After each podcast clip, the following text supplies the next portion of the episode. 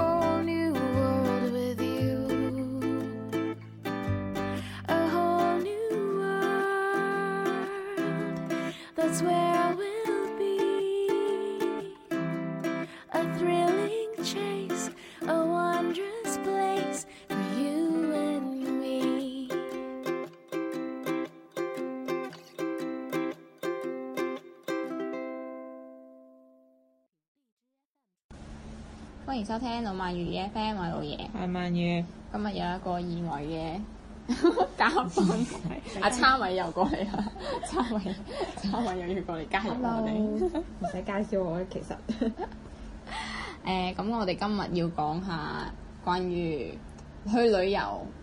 大家如果想揀一啲奢華之旅嘅話，就會揀五星級酒店啦。五星級。哇！真係有人會，即係每個人嘅諗法唔一樣咯。有啲人覺得去旅遊就係要享受。係啦，豪一啲就係、要享受下酒店嘅舒適嘅大床、優美嘅環境、嗯美好嘅服 務、貴價嘅早餐。我覺得一般我逗留喺酒店嘅時間長，唔會超過八個鐘一晚。嗯，所以係啊，係我啊唔會喺上面花太多。嘅時間。係啊，除非我就係為咗享受酒店而 過， 除非我覺得景冇乜嘢好睇，我想去啲高級啲嘅酒店要享受我就廿四小時咁樣係啊，都未知廿四小時嘅，即係係啊，除咗瞓覺之外，仲要有其他娛樂咯，咁我就會選呢啲。啊，係咯，因為而家有啲高級嘅酒店都會有啲咩誒健身室啊、泳池啊，未試過花錢去住酒店， 通常都係民宿、青旅比較多。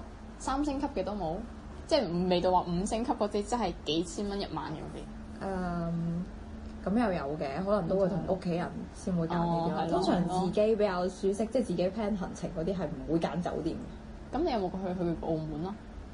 澳門過夜，有啊，但係我通常都去朋友屋企住住。哦澳門有朋友喺度。哦，係啊原來咁。香港嗰啲都嗯係住民宿嘅，嗯，係咯。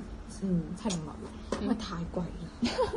太貴，冇錯。其實青旅都好貴咯，喺香港住嘅話，哇！但係你性價比其實因為香港嘅房其實都會比較細啊嘛，你諗下嗯嗰啲誒喺太子啊，可能一間好細，好似我哋依間房咁細嘅嗰啲酒店都要嗯千幾蚊一晚，係啊係啊，但係你住到民宿可能都係五百蚊港紙，咁嗯，你就平成半㗎喎，而咁且你可以利用呢五百蚊去去做更加多你即係食其他嘢或者係乜啦嘢，嗯，係啊，我我都有上去睇過嗰啲香港嘅酒店，佢哋啲床係特別細，係即係單人床你係冇辦法轉身嘅嗰種窄，嗯即係平嘅嗰好平，即係已經唔係平七百八百蚊一晚嘅。對於香港人嚟講，可能都係平。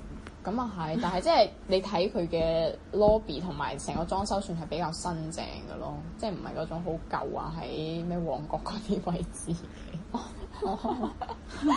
旺角嗰啲咪就係喺嗰啲重慶大廈，係啊係類佢似所謂嗰佢寫住佢寫住係酒店，嗯然之後咧你睇佢嗰啲相嘅圖咧，佢哋嘅房係黐瓷磚嘅， 即係有種感覺咧就係有張床放咗喺洗手間喺廁所咧，好似成晚喺廁所度瞓覺咁嘅感覺，係咯，而且佢嗰啲其實好雜㗎，嗯係啊，好雜好 多咖喱線架㗎 冇錯，我有一次就係出差嘅時候同同啊、即係你唔係同事住過啊去住，係就係住過類似重慶大廈嘅呢啲我都住過樓上嘅，佢嗰個電梯係個窄到咧，係啊我似好窄唔㗎記得係咪同你去過度啊玩先？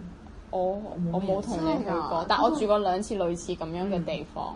非常之危險。下一次享受咁但係辛苦喎，其真實啊係冇我我嗰次去之後，發覺嗰啲即係佢樓下就係一樓咧，就係會有鋪頭噶嘛，就係嗰哦哦地啲鋪你所謂嘅嗰啲咖喱先生開嗰啲咩賣手機配係件啊之類嘅。咁嗰一次咧，就係嗰個韓國嘅同事，佢咁啱部手機爛 Q 咗，然之後就要去問下佢哋可唔可以幫手整，然之後。即係你同佢交談嘅時候，你會發覺其實人哋都係正常好好嘅人，並唔係你有嗰啲咩皮膚種族歧視類型嘅咁咯。咁當然唔係，但係可能我聽講關嗯於呢個重慶大廈嘅呢個傳說會比較多，啊因為入邊發生過非常之多嘅命案，喺香港人基本都知道。呢個地方係經常會有人報警，跟住你上去有發生咗好多事，上面四個都係哦，咁我又唔係住正重慶大廈，但係類似種設計嘅一所啲以大廈咯。就如果真係女仔兩個人單獨去，嗯帶埋個男仔其實都唔係好建議， 有少少錢都係住其他地方咯。咁肯定啦，係啊，係嗰陣時啊。仲未聽到話出事嘅，即係之後後尾係出咗好多單嗰啲新聞咯喎，都係講重慶大廈或者係嗰嗯個頭係會有呢啲，反正就好雜，好複雜。係啊，係，奉勸嗰啲好想去重慶大 廈嗰啲，佢五樓咧有一個打卡網紅地方，即係大家都係唔好去啦，因為畢畢竟入到呢個大廈其實就都幾危險。五樓有啲咩打卡地方？佢會有一個平台，跟住咩你喺聖地個啊嘛，喺個平台咧可以影到嗰啲誒萬家燈火咁嘅，啊哦，即景係即係景影景嘅係啦好多人陽台為之咗類噶嘛，誒呃之前應該王家衞嘅嗰出電影啲跟拍攝地。係啦，咁大家都會好中意去嗰度睇。哦，係啦，咁我哋講翻正題啦。 咁個已經偏離咗我哋要講嘅主題。我哋今期就係要講下關於自己住過嘅青旅裏邊，我哋發生過嘅一啲比較有趣嘅故事。因為其實我覺得對於我哋嘅爸爸媽媽，佢哋會對青旅呢一個地方嘅印象係非常之唔好啊嘛。嗯，即係佢哋會覺得，嗯，因為唔識嘅人係太啦，多同唔識嘅人一齊住啦。嗯咁、你瞓咗覺，你啲貴重物品就好容易會俾人偷走，嗯所以佢哋就會覺得好危險。所以佢哋就但係其實青旅都有分好多種，我好似印象中喺嗯泰國住過一間，佢係即係誒有獨立房，但係佢係好多好多好多間房。嗯佢、我記得我嗰陣時同我朋友係住碌架床，嗯咁但係我覺得呢一種其實都係會有自己嘅一個空間都比較安全咯，唔會話真係幾廿個人一齊瞓咁樣。啊我覺得你你依家住嘅碌架床係得兩個人，我同我 friend 一人瞓即上係一下間房係啦就冇其他人噶啦。冇其他人嘅。哦咁但係佢都會最有近最多嘅就係一間房入邊好多間屋架床。係咯係咯但係佢依種都屬於青旅，因為佢嗯嗯係誒啊佢係啊嘅公用洗手間入邊都係有好多個廁格，即係你好嗯似嗯平嗯時你去游水嘅時候都公會有共浴個室咯，就係嗯，嗯係啊，嗰跟啲都住仲有屬於泳咯池啊，咁我覺得呢種體驗其實都幾好嘅。嗯，但係即係佢哋嘅印象係比較屬於係嗰啲一個房有六到八張床，然之後同陌生人住埋一齊嘅嗰種咯。嗰啲佢哋就會覺得比較唔好。即係我自己未住嘅時候，再翻翻幾年前，我都會覺得我應該唔會揀呢個地方去住，因為覺得哇真係好似好危險咁樣。但係當你嘗試咗一次之後，你就會覺得嗰啲憂慮都係即係你自己諗多即咗係雖咯然。都會都需要有呢個注警惕心係啦，但係哦實質上住過都唔其實唔會點樣咯，即係起碼我到而家為止住咗咁多間，我都未出過事 咯，係。你唔好你唔好鬧 friend 好唔好？即係冇冇發生過啲咩特別唔愉快嘅事咯。最多我覺得最難受嘅就係冇熱 水，熱水，因為佢個時間關熱水嗎？我唔確定佢係關熱水定係佢本來嗰度就係唔提供熱水，反正我就喺嗰度住咗幾日就沖咗幾日凍水涼。咁咯喎，咁你冇你煮咗咁多日，你第一日沖凍水嘅時候，你第二日 冇反應呢個問題嘅咩？向前睇係，咯，啊！我當時唔記得咗點解會冇問呢，因為你翻嚟可能太夜啦，嗯係大家都瞓咗係覺。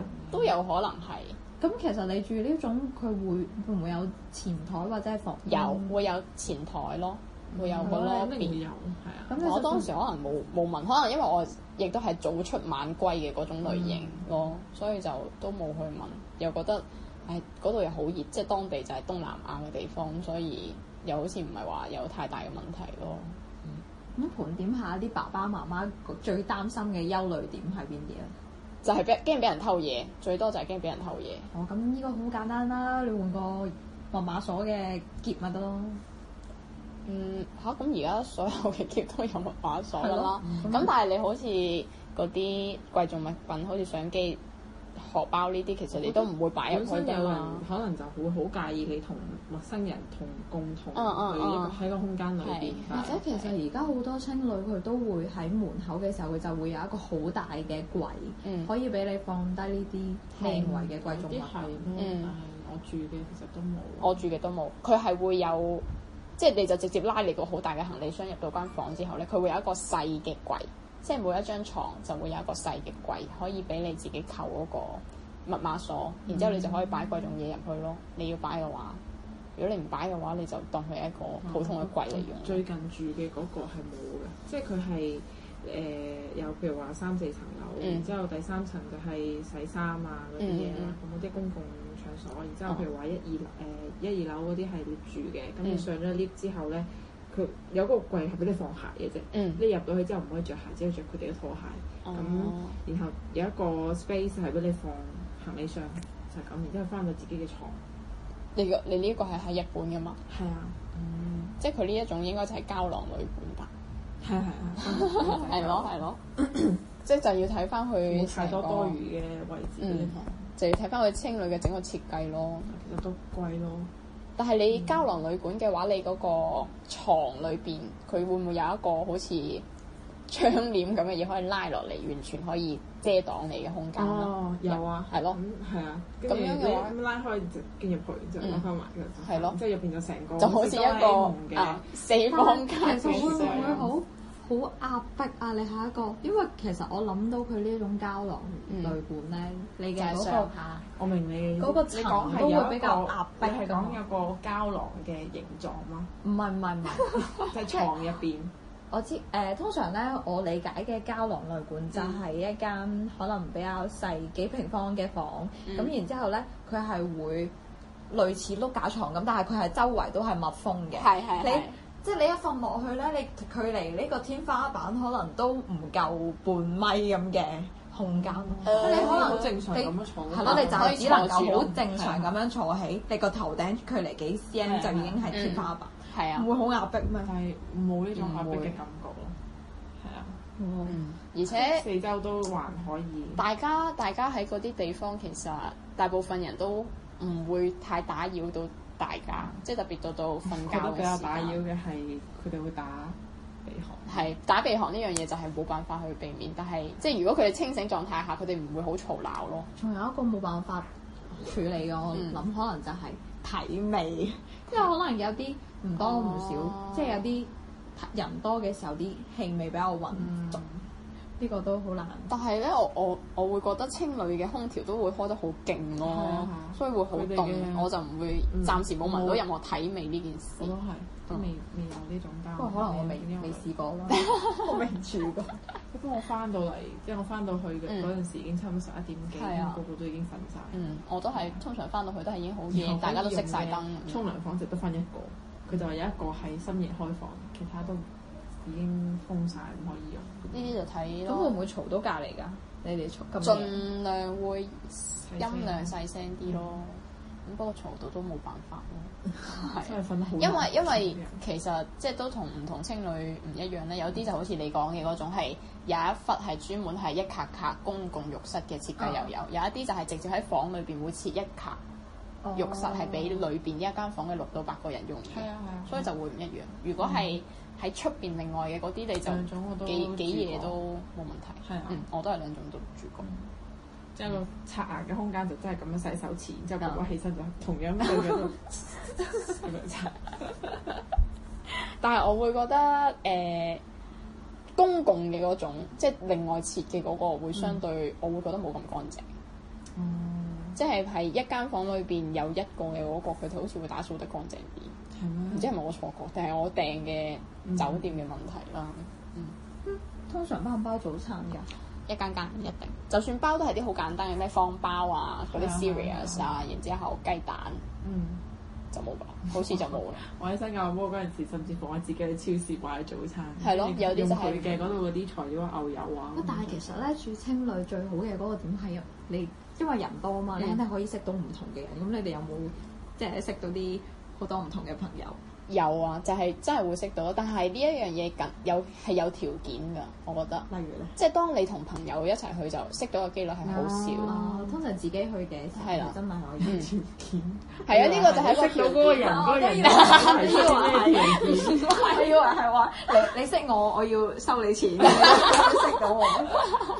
應可以即係係呢話個你條件唔係，即係話如果你同朋友去，你係咁㗎，即係人哋會見到你係有人一齊嘅，就唔會打擾係啦，唔會咯主動去撩你咯。特別人哋都係一個人嘅時候，佢肯定唔會特登突然間插入去，即係除非兩個兩個就都可能仲會聊下，但係暫時我就未試過。啊我同你去嗰次就好似冇。冇係咯係啊，我同佢去新加坡嘅時候就係住青旅，我哋就係住嗰啲六六個人，我記得好似係六個人一間房係定八個人，然之後就但係係嗰個其實覺得比較窄，嗯，我都覺得比較窄，嗯，我唔會考慮再即係第住二次去住咁咁。佢係點樣樣嘅形式啊？即係全部都係一張床一張床咁放，定係其實全部都係碌架床碌架佢係床？碌架床，佢係碌架床，但係佢唔會整到好似佢唔係鐵框嘅嗰種碌架床，佢唔係鐵框嗰種哦碌架即係床，有有種好似誒、呃有一個木板咁木板樣嗯整住嗯嘅，大概都係咯想像到。嗯係咯，佢就係咁樣，然之後就有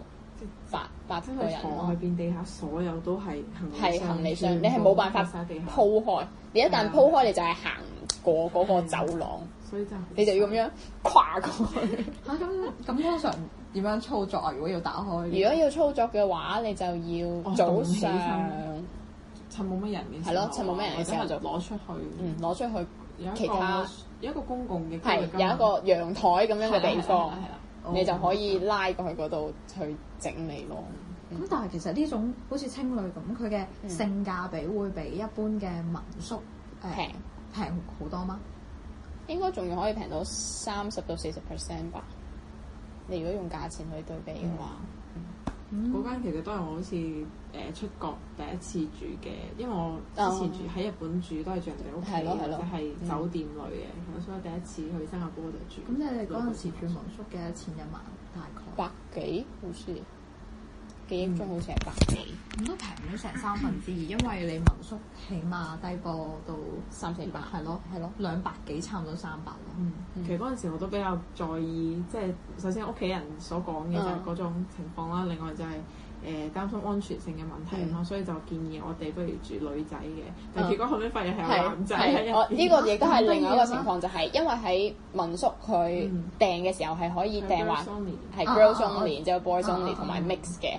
咁我哋訂嘅時候其實係訂 girls only 嘅，後尾我哋第一晚嘅時候其實冇事，嗯係第二日嘅時候突然間發現呢一個空間裏邊有一個男嘅鬼佬存在， 嗯係啊啦係啦，咁尷尬嘅咩？係啊咁冇反應呢個問題咩？但係即係我當時又未至於困擾到，係咯係咯，即係佢亦都唔會做啲咩行為，佢都係佢唔雖會然裸佢除大露咯佢，除大赤啦，係咩？佢唔係着背心咩？啊係咩？我記得佢好似唔記得咗。 我見到嘅時候係着背心，見到着嗰時短佢褲係沖嘅，完涼出 嚟， 佢係係啊，上半身係裸露嘅。 尷尬，我冇所以見我到先意識佢到裸，誒，我哋唔係住女仔嘅咁 樣。因為我我見到佢嘅時候係可能已經係攤住喺張床度係哦，衣着係大家手機正常嗰種嘅，係咯係咯係咯，所以我就覺得嗯好似都冇咩。嗯，然之後後尾我自己去菲律賓嘅時候，又係住誒、民宿，然之後又係好多好多人咁樣。之後又係第一二晚又係好似冇冇男仔，最後一晚嘅時候就係有一個又係鬼佬，佢應該係同佢女朋友一齊住咁樣上下鋪，我就見到佢。不過佢都係我我見到嘅範圍內，佢都係衣着係冇裸露嘅啊啊啊，就係着背心短褲咁咯。不過其實如果人多都唔擔心呢個問題係啊嘅，最驚就係啊係你住可能四人房，跟住你三個女仔有一個男仔，其實都即係個安全性會冇咁好。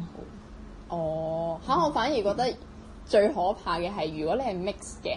嗯， mix 嘅話，如果佢半半男，即係半男半女，啊我就會覺得係啊都有啲乜嘢咯，會好尷尬係啊咯。我住應新加坡嗰陣時就係我訂嘅就係女仔嗯啊嗯，跟住。我發現佢仲有一間好大嘅房入邊就係 miss 嘅嗯，跟住咧誒，哇！真係即係嗰啲家庭式嗰啲三四個人孭住個書包，嗯我就即刻入去，之後我就嗯誒後尾我識得嗰個日本女仔，佢就係住嗰度嘛，嗯佢就訂唔到純女仔嗯嘅嗯房，跟住佢就住咗入去先，跟住我入去揾佢，我就佢嗰陣時沖緊涼，佢話我唔記得攞件毛巾啊，佢話你幫我攞攞，咁我就去嘅時候就發現咗話，其實都好多即係男性嗯係比較多嘅咯，係咯。跟住咁即係佢你今次喺新加坡度住嘅嗰個就係、嗰個浴室係喺房裏邊嘅。唔係佢係即係一入去就真係好似一間屋咁樣，完全就嗯 share house 嘅感覺，一個廳跟住。誒、有一個誒 area 就係你入去放你嘅行李箱，跟住、嗯行李箱隔離呢邊入去就係所有嘅單間個室嘅誒沖涼房同埋廁所咁樣。哦跟住房就係另外房，就真係真係房，跟住每個人一個 lock 架放。嗯咁即係其實瞓覺嘅地方就只係放瞓覺，冇其他冇廁所冇沖涼冇。嗯係啊，咁其實我覺得都還好嘅，不過就嗯係有你呢個情況，就係住 mix 嘅話，就係當男同女嘅比例達到一半或者男嘅比較多嘅時哦係啦係嗯候，你就會。有啲尷人尬係咯係咯，不過我就冇試過咯。我通常都係會訂純女仔嘅比較多哦。嗯你睇下佢每一次寫純女仔，其實都係可能會有男仔嘅出現，嗯係實在真係冇辦法，即係冇床嗯，位係嘅咯情，佢況。都係會安排嗯咯。但係即係佢價錢係會有差，純女仔同埋 mix 係會貴啲。啊，純女仔會貴女仔會貴嘅啲咯，mix 嘅話會平啲，係啊，平可能幾十蚊咯，嗯十零蚊，又會誘惑你，令到即係如果有啲人唔係好介意嘅話，就可以住 mix 咯。嗯因為 mix 其實就係睇運 氣，即係你都有一定機率係搏佢男仔唔多係咯，搏佢男仔唔多 咯。大晒咩而家？亦都係即係有啲人會覺得想識下男仔咯，嗯即係你如果大家都同一個時間段喺嗰度執嘢或者點樣嘅話，你就可以乜嘢啊？呢個係咩啊？啊，我冇啊呢個標題嚟嘅咋，咁係你咯哋。有冇住嗰啲你哋特別中意嘅情侶？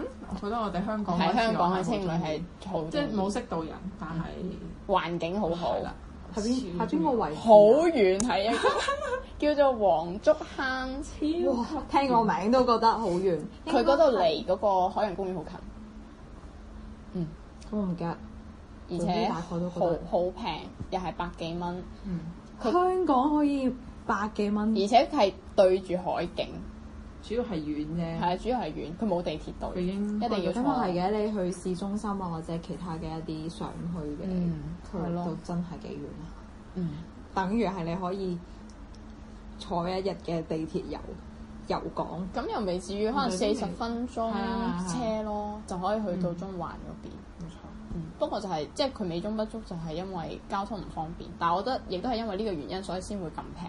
嗯，下次發條 link 嚟睇 下，睇下幾靚。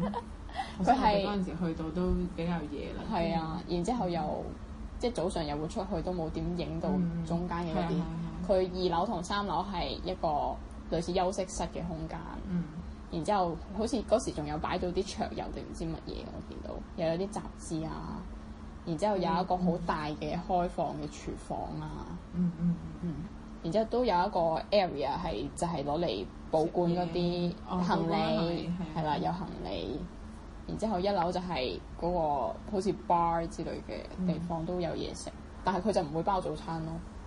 哇！哦咁其實佢嘅公共嗰個 area 都幾多喎。係佢，我覺得佢嗰度成成棟都係層佢成棟噶，好高我。哋住好似廿幾定十幾樓。係咯係咯。佢就但係佢一上到去好似就得兩間兩間房，嗯然之後裏邊一入去就係六七張床咁樣，係啊。但係嗰個即係放六七張床都唔算話特別窄咯。係啊，都仲係有好闊落係啊嘅空間，然之後高係舒適度好高。你擺一個大嘅嗰啲行李箱都係可可以，以得蓋到係係冇錯， 可以打開都仲可以行嗰條走廊。然之後嗰個房有兩個洗手間同嗯兩係啊係啊個就沖左邊涼一個房，右邊一個嗯咁樣。即係又乾淨又新咯係啊，所以我就覺得 O K 幾好咯。嗰個算係住過咁多，除咗地理位置不佳之外，都好滿意。我覺得最搞笑就係我嗰晚登錄咗成晚都揾唔到 WiFi 密係 碼。係。佢嗰個印章咁樣冚上去係嗯嘅密碼叫做 superhero，跟住我睇 super N E R O，啊 嗰個 H 嗰上面嗰樹係，係啊，我呢個有印象好深咯。冇錯。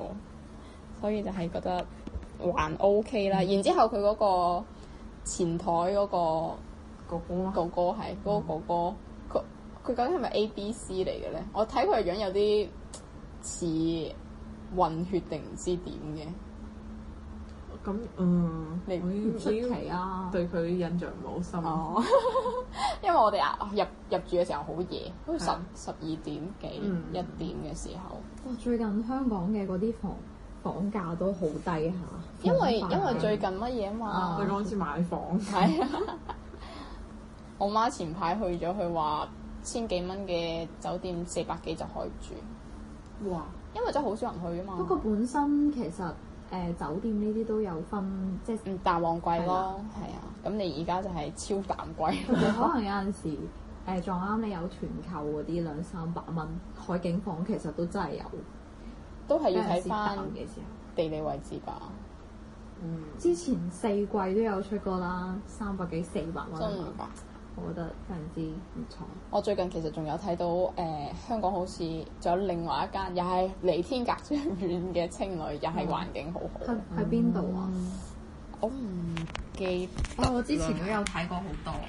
但係佢好似係一個類似誒、呃、國際國際青旅嘅嗰種品牌，我之前有睇過啲香港嘅青旅咧，佢個樣成啲嗰啲福利院咁啊， 即係你好似細細個冇阿爸阿媽，跟住俾人哋韞咗喺入你啊邊同嗰啲啲。會議員咯， 唔係，係福利院，即係香港嘅嗰啲福利院嘅嗰種感覺，跟住而且又係有兒啲童偏，機構嗰啲。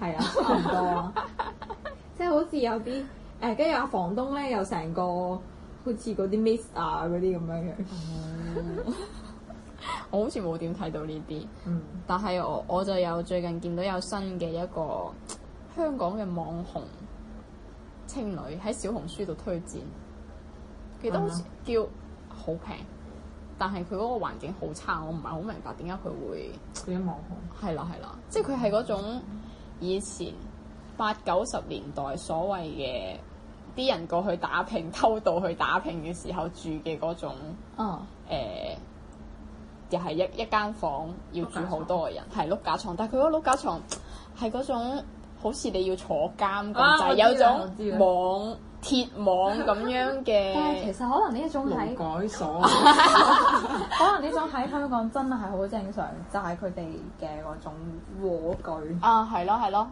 就係嗰種就係風格佢做得。係咯，有個鐵皮 嘅，有個鐵網係啊係啊嘅攔係啊住你係啊，我就會覺得我我應該我接受唔到嗯嗰種咯，嗰種就我唔有，我係有錢我唔會住嗰啲係咯 咁凄涼嘅地方。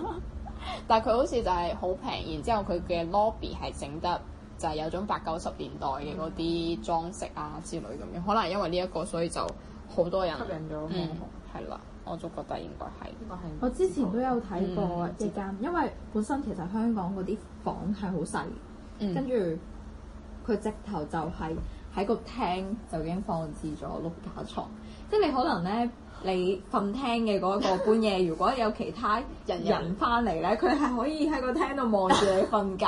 我真係覺得呢種非常之尷尬，所以我就一直都冇辦法去嘗試呢一種青旅咯。我我又冇試過到咁咁乜嘢嘅喎，通常都係有房嘅咯。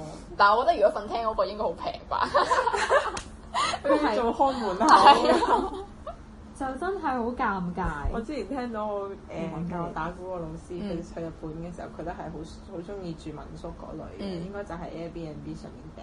嗯然後話好近誒嗰、個塔啊，就方便行過去嗯咁樣。跟住佢上次就話係即係瞓得有啲蒙蒙查查咁樣，跟住一出嚟咧就係、可能誒、洗手間、沖涼房咁樣，跟住就撞到個鬼佬嚇咁沖完涼，跟住除大赤嚟咁樣出嚟就即係會覺得好尷尬之類嗰啲。哦係啊，聽到都覺得好搞笑。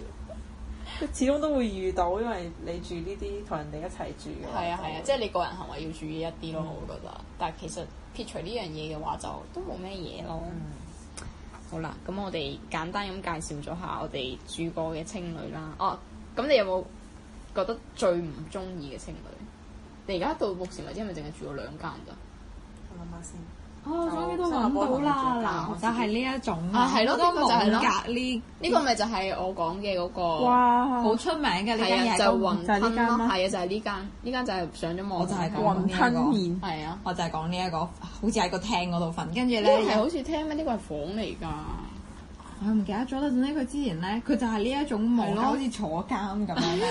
跟住而且啲人咧行出行入係可以望到你瞓覺嘅， 嗰種嗰種感覺真係好尷尬。佢係咪叫雲吞麵係啊係啊，係咯冇面啊！人哋叫雲 吞。佢啊個啊 M E E N ，M E E N 雲吞麵係 E M 人雲吞麵啊。哦，係喎。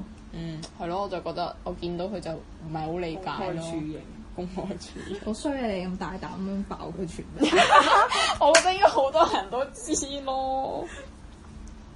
咁可啊，係咯能，有人會對佢感興趣。係咯，有人會佢話：咦，好似監倉咁喎，等 我體驗一下。呢個係佢一個體驗特色嚟。你坐過監，你咁樣寫衰人 哋，唱衰人哋。咁你你你回憶一下，你一共住咗幾多間情侶？仲去咗啲咩地方？我真係自己喺日本嘅時候咧，我住我我會住酒店咯，因為我怕嗯約唔到，同埋可能住過比青旅更加差嘅就係網絡 cafe。嚇，cafe 都可以瞓覺。佢有一個上網嘅 cafe，跟住即係你入即到係其去實，網吧咯。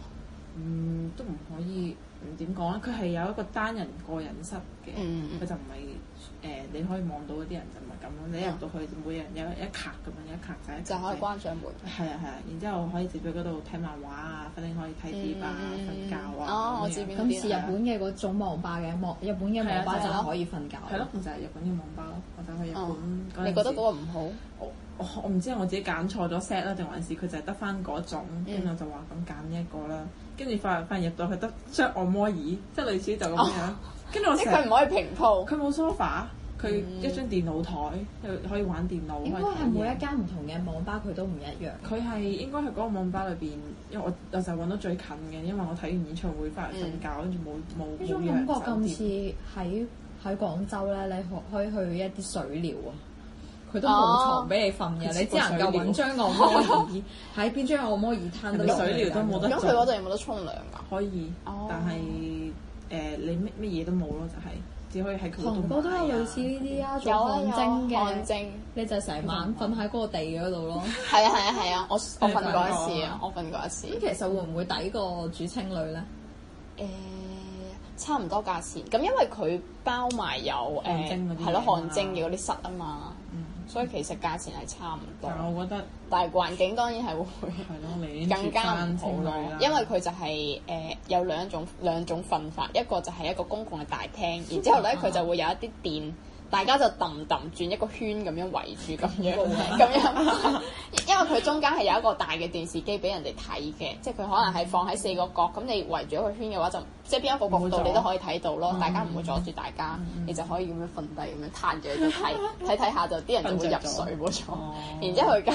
咁啊好尷尬，即係你隔離誒求其擰住面，你都會望到一個陌生 人。係啊，係啊，跟住即係如果你瞓覺流口水嘅 話，跟住你隔離嗰人係會望到你㗎喎。係啊，然之後佢仲有另外一個室咧，就係、就係、好似誒、呃室咁樣室內，然之後咧就大家就自己去揾一個墊咁樣鋪喺一個自己上面。 即係佢除咗嘅地電，佢方有 冇誒枕頭或者被嘅？誒好似冇被，但係佢就有個墊墊就係床，然之後就有個枕頭，但係嗰個枕頭係好唔舒服嘅枕頭，硬硬地嗯嗰啲，唔係棉質嘅，係咯，即係我會覺得瞓得哦應該都瞓得唔好啦。好，係啊，因為就係硬地板，但係呢種瞓法點樣都好過喺日本嘅酒吧啊，唔係喺網吧嗰度瞓吧。我覺得應該網吧比較網吧好度，人哋都有床，有有梳係咯化，最佢嘅舒適度應該會比較高。我揀一個係揀揀咗咗張張凳凳咧咧，係咯，係啊而且佢係有單獨嘅一個室啊嘛，即係你一個人就唔會係啊一個人嘅同即係你流口水係冇人睇係你冇嘅錯，但係就係你要自己睇住時間咯。佢家中佢唔會同你講話你已經夠 哦，即時間係啦你超時嘅話，佢就會直接係啊加你直接計錢錢啊咁樣嗯哦，係咯，佢係按鐘計咁幾錢？佢應該廿四小時咁計吧。佢唔係佢會有一個 set，即係譬如話晚上你要喺度逗留到朝早嘅幾點鐘到八點鐘為止，幾多幾多錢咁哦樣，千幾 yen 兩千 yen 咁。咁你超過咗嗰個鐘，佢係重新按你呢一個 set 佢應該係再計一日定係應該係另外一個鐘幾超時錢，一個鐘幾咁錢咁咯樣，係啊即係等於網吧啫嘛，其實係啊。咁佢幾錢啊？計翻人民幣，是百二百三咯，咁即係其實都同青旅差幾唔個多鐘，，係啊，不過佢就提供電腦俾你咯。我就冇喺嗰度沖涼。咦，預告一下，你哋遲啲十一月去呢個泰國會唔會都揀情唔侶？嗯會，咁因為同屋企人去啊嘛，嗯係啊，揀咗酒店啦已經，都唔算話酒店就民宿咯，嗯嗯，民宿就嘅獨就立嘅，係係嗯因為其實我覺得泰國真係太多選擇啦，而且好多裝修都非常之好，係啊，環境又好，嗯，係啊，跟住嗰陣時因為見到太多都好好啦，所以我嗰陣時最誇張嘅一個舉動就係我去一個星期，我每一日都係唔同嘅酒 店。奉勸大家千祈唔好好似我咁傻，因為真係會好攰，每一日都要執行就嗯係李。跑嘅。我覺得執行李你又要即係預住時間十二點就要退房，係然之後你又要係等到下午兩點先去 check in。呢個都唔係一個問題，係你由呢一間酒店你再去揾另外一間酒店呢一個路，可能要嘥會時間浪費好多時間。係咯，嗯每一日就會花時間喺呢個揾酒店執行李呢件事上面。係咯，我覺真係得好攰。嗯，咁咪就已經冇無法享受佢呢個旅程嘅係啊快係啊樂，，嗯即係睇唔到啲佢咩嘥咗好多時間喺做呢啲移動啊，活或者動，嗯係啊執嘢上面咯。所以我之前咧去北京都係住成個星期就係住一間，邊度都唔再改，嗯而且又唔使執行李，跟住每一日同而家已經係好隨意，嗯原先已經係寫咗一個 plan，譬如一日要去三四個景點嗯，而家係瞓醒覺覺得好攰啊，不如唔好去啦，聽改聽日再去，嗯所以去嘅景點就已經係越嚟越少。咁你去北京嘅時候住嘅係 Airbnb 定係酒店啊？ Airbnb 啦，民宿即係就係市中心嘅。嗯唔係啊，不過其實都算四環以內嘅民宿。咁佢嗯係有設計感嘅嗰種嘛，還好啦，小清新簡約咁嗯咯，咁其實 Airbnb 都會有好多好多嗰啲網紅去約拍嘅。哦因為本身我嘅嗰個房東佢就係一個老師，然之後佢先生就係一個攝影師嚟嘅。嗯咁佢喺個民宿入邊咧，佢就會 set 咗一張嘢，佢話如果你想影相或者想影一輯類似呢一個作品嘅相咧，你哋可以撥打呢個電話啦。哦即係已即係可經以有約賣拍服務係啊賣廣告。最方便嘅就係樓下都有市場有超市，咁你可以買嘢翻去打邊爐啊，或者哦係自己食。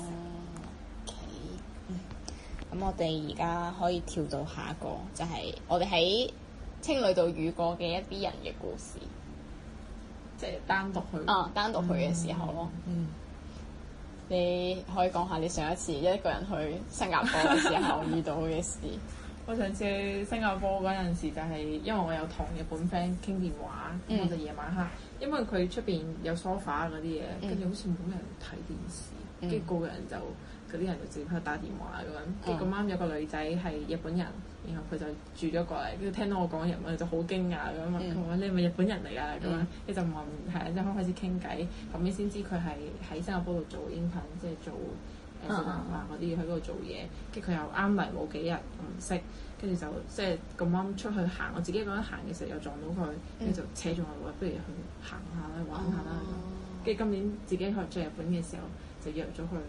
哇，好好啊！咁都識咗有個朋友，係啊，所以就話青旅就係會發生呢真係一個啲好神奇嘅地方。嗯冇錯，話唔定仲可以遇到 你未真來係係真係有 㗎， 係啊，我知道，我都有聽過咁樣嘅故泰事國咯。就係有一出電影叫做咩你好陌生人，嗯就係講一個咁樣嘅故事，即係證明呢件事真實發生咗好多次，肯定係啦，先至會用呢個實現實為藍圖。係咯係咯。嗯，如果你有咁樣嘅夢想，你可以多啲去住啊。嗰啲覺去得玩誒、呢啲。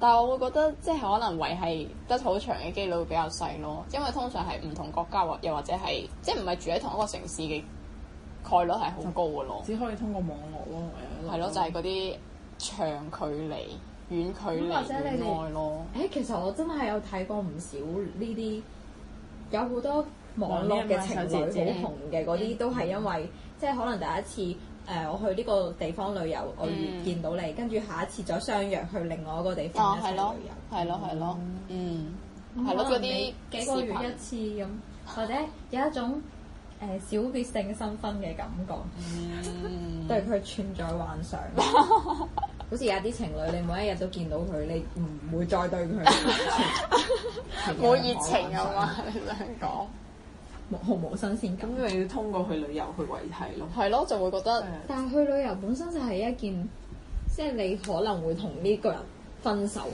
或者係嘅一原個因，考驗，嗯，因為你可能平時喺現實生活中冇見到佢有咁多惡習噶嘛。咁但係喎，你又要考慮到可能即係你你係喺呢一個旅程七日十日，你同呢一個人相愛之後，你哋就各自嗯散開，咁佢可能喺自己原本嘅位置係有另一半嘅喎，你都好難發現嘅喎。係咯，所以大家要帶眼識人，唔 好以呢個為目標嘅。突然間清醒咗，變咗教育係片，冇錯， 教育片，愛情片變咗教育片，冇錯。好勁奇，係啦，咁誒、呃除咗呢一個，你仲有冇遇到其他人啊？旅遊上面嘅就好似真係嗯冇，就一般係誒、我去新加坡遇到嗰個女仔之前咧，我自己坐飛機去嘅時候，發現隔離有個女仔都係華人嚟嘅嗯，跟住佢已經喺新加坡度住。啊佢唔係女仔，佢係一個係媽媽嚟嗯咁樣，跟住發現落咗飛機，我揾行李嘅時候都撞到佢，嗯之後就傾咗兩句咁樣，跟住一齊坐車啊，係啊就即係最多係去到咁樣樣咯，未至於話一齊去玩啊，或者嗯哦即係嗰個日本嘅女仔就係第一個。係啊就真係係住酒店嘅嗰度識嘅咁樣，嗯都有試過自己行嘅話咧，就會遇到一啲好熱情嘅啲阿 叔喎，嚟來來，我帶你看一下這個咩咩，跟住就得得帶咗我兜成個嗰啲博物館咁樣，幫我影相啊係咯係咯，係啊，嗯，咁嗰、個嗰個阿叔係新加坡嘅當地人，新加坡當地人，嗯係仲要係嗰個咩博物館嘅，即係負責嗰個博物館項目嘅即係工作人老闆員。咁樣樣，似係啊。哦，跟住佢話我陣間陪你走到這裡啦，你自己看啦咁樣，我咧就對啦咁樣。不過其實咧講起青旅，我覺得佢有一個好處，有一個優點係你住民宿冇辦法得到嘅，就係、嗯好多時候你住青旅咧，夜晚黑佢都會有一個時間，大家沖完涼，跟住坐埋一齊去傾偈，或者一齊去誒睇、電視啊，以前或者可能彈下彈下吉他嘅呢一種分享。即係你嗯可可能會通過你嘅房東更加了解你去嘅嗰個地方，跟住了解佢當地嘅一啲可能民族啊，或者係一啲文化。嗯我覺得依家人手機多咗，或者係啊係唔房係東？我會覺得係每一個青旅嘅文化唔一樣，有一啲係會。會組織係組織 party 啊嗯係啊嗰啲喺天台或者乜嘢就會真係好似你講嘅話，係可咯能傾下偈啊總之係幾晚上幾點係喺咯邊度係咯就會你哋可以喺度嗯啊即係一齊啊咁樣嘅就又有，但因係為我本身就都有朋友喺廣州有搞呢嗯啲青旅，咁佢、就會有陣時都會邀請我去玩。咁你有冇去過係有，我有去過玩，就係、我記得好幾幾年前啦，跟住咁啱就係一個暑假，咁有好多畢業生，嗯即係就大家一齊，可能喺其他地方過嚟呢度玩，咁、嗯就大家一齊坐埋玩桌遊，非常之開心，可以識到唔同嘅人。雖然而家喺個微信上面都冇聯繫，但係嗰陣時其實都真係好開心。係咯係咯，最神奇嘅係，我記得嗰陣時仲有一個係話佢嚟自呢個內蒙古，佢仲話佢自己係一個王子。雖然我唔知道係咪真嘅，但係聽佢講嘅呢啲故事，我覺得幾有趣嘅。嗯係咯，聽佢吹咯， 佢成日都抱住一種懷疑嘅態 度，咁係啊，王子喎，依依家仲邊度有王子㗎？唔一定嘅，睇下佢呢個王係有幾大嘅啫。跟住仲會你好呢條運街嘅道嘅話王子好似仲可以遇到唔同嚟自唔同企業嘅一啲高管。嗯，之前我聽呢個姐姐講話，誒、有百度嘅一個即係類似啲高管去佢嗰間民宿度住，係啊，咁、可能你可以喺佢你識到呢個人，或者對你日後嘅事業啊，或者工作上嘅呢一個，我都覺得呢一啲點係非常之好嘅。你轉佢對星女好有肉心啊！你知唔知啊？所以我突然間覺得，誒、有啲嘢係真係民宿冇辦法俾到你，因為你民宿可能你獨立房間，你住嚟住去都係你自己，嗯最多你就係打電話問下你房東，呢一啲嘢放咗喺邊，嗯嗯嗯，係啊係啊。電器熱水點開，完 啦，青旅就係提供一個機會俾你認識新朋友咯。其實都幾好嘅，係啊，你要唔要去試下下次？好啊，大家睇下 plan 下去邊 度，唔使好遠，其實香港就 work 啦。嗯，嗯，但係香港可能暫時，嗯，香港都考慮去，係咯係啦過咗國慶睇下揾唔揾第 先。大家咁內涵呢個呢個節目會唔會俾人黑嘅？點會？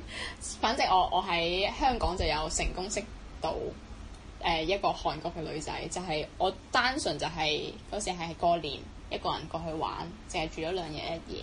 咁你要你嘅韓文非常之可以順利交流先得咯，好似我呢啲冇其他外語基礎嘅，哦咁你可以英外國人其實都得嘅喎，嗯，即係啊講英文嘅嗰啲咯。哦，我英文都唔得咯，咁如果係其他省份嘅女仔咧，即係講普通哦話，OK 嘅，係咯。到嗰啲都會咯，我覺得住青旅嘅人大家都好熱情，會好主動咁邀約咯。如果佢係一個人嘅話，嗯我我嗰時誒、呃、識咗嗰個韓國嘅女仔嘅之後，就有一個上海嘅女仔，又係住咗喺嗰個房。嗯然之後佢都有問我話要唔要一齊玩之類嘅，但係因為我已經約咗其他人啦，所以我就即係冇嗯冇同佢一齊嗯係啦，冇同佢一齊玩咯。但係都會加微信啊之類咁咯。 OK 嘅，下次如果我有機會去其他城市或者試下咯。係啊係啊，一定要住好多人一齊嗰啲咯。如果唔係識唔到人，係啊係啊，我要睇下佢有冇。即係睇下佢有啲評論有冇寫話定期會舉辦活動，如果佢唔舉辦活動我就唔去。好有目的性。係啊，好有目的。當然。而且佢就算話定期舉辦活動，萬一佢嗰個星期取消咗， 抌事最先，係咯，唔會跟住啊佢就會其實化我身主持人，佢話等我嚟。其實我見 Airbnb 上面佢會專登有呢一種嘅活動，即係佢下邊會有寫，譬如好似誒邊間民宿呢個房東咧舉辦咗一個火鍋派對，咁、嗯就邀請大家一齊去邊間邊間好出名嘅火鍋店，大家一齊食咁，嗯，而且又可以。你你一個人去旅遊嘅時候，你點嘅嘢好少係啊好係嘛啊係啊咁你成村人一齊嘅時候，你嘗試到嘅嘢又多，而且可以避免踩 雷。盡使踩咗嚟，你可以唔食，因為點嘅嘢多。哦，咁啊 係。呢個都非常之唔錯。不過我都未啊數下數下又覺得青年嘅優點， 但我暫時未未參加過青旅嘅 party 咯。 我都明。呢個其實我都幾有興趣嘅，但係我即係我訂嘅時候，亦都唔會以呢一個為主要目的，即係唔會去睇話啊，一定要呢一間有 party 我先至會訂咯。會唔會睇佢個你要你要樣啊？預留時間係啊俾自己係啊係咧啊。係啊，即係我我通常覺都得係哦翻到去都係好攰，我要瞓覺。冇 錯，即係除非你呢一個旅程係好長，特登係 set 多咗時間嘅，你先至會有多啲時間會留喺歌青旅，或者係求其隨便行下之類嘅呢啲時間咯。嗯，所以大概就係咁啦。好啦，誒，麻煩俾我睇翻嗰張嘢，今日嘅節目時間啊， 係今就日就到呢度啦。 睇下我哋仲有冇啲咩遺留未講嘅嘢。啊啊，係咯，仲有一個就係一啲注意事項，病徵類嘅時候，即係我哋其實啱啱開頭都講咗話，嗯即係要睇你自己介唔介意性性別呢件事咯。介意嘅話就唔好訂 mix，就住專係 for 女仔嘅咯，嗯係咯。然之後就係小心財物， 注意安全，係注意安全。沖涼嘅時候執齊行 李，唔好漏衫。係 唔好留衫。仲有一個點就係、誒、其實無論你住唔住青旅，都要我覺得可以注意一下嘅就係、因為而家特別你去到外國咧，佢會嗯支持環保，所以好多地方咧都係冇沖涼液、冇呢啲洗護用品嘅，所以都係需要自己去必備。如果你嗯即係去訂呢個酒店或者住宿嘅時候，係啊佢會啦寫出嚟啊要特別留意一下呢個點。但我覺得好似青旅基本都會提供沖涼浴液同洗頭啊水，只不過就係刷牙嘅用品一定要自備，同埋毛巾咯。嗯嗯嗯，係啊。OK，好啦，咁今期咧就到呢度，拜拜，拜拜。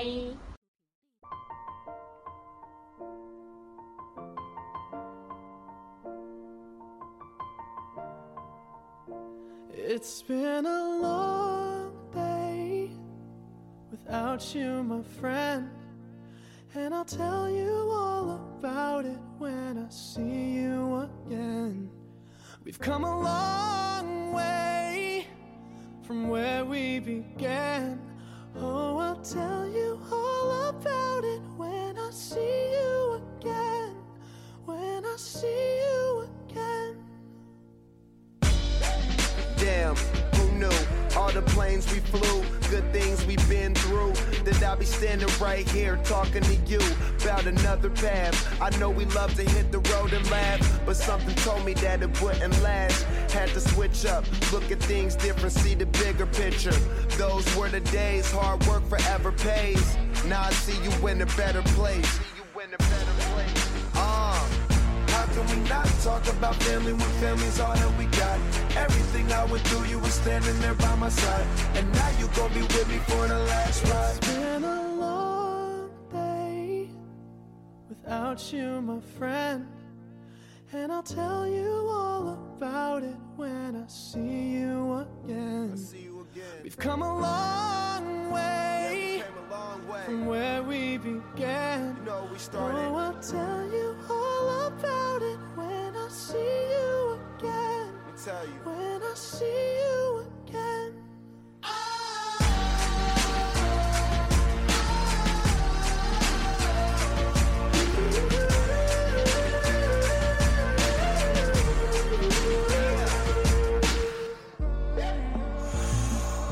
First you both go out your way and the vibe is feeling strong and what's small turn to a friendship, a friendship turn to a bond and that bond will never be broken, the love will never get lost. And when brotherhood come first, then the line will never be crossed. Established it on our own when that line had to be drawn, and that line is what we reach. So remember me when I'm gone. How can we not talk about family when family's all that we got? Everything I went through, you were standing there by my side. And now you gon' be with me for the last So ride. let the light guide your way. Yeah. Hold every memory as you go, and every road you take will always lead you home.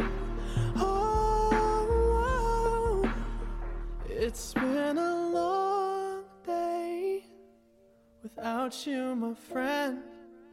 And I'll tell you all about it when I see you again. We've come a long way from where we began. Oh,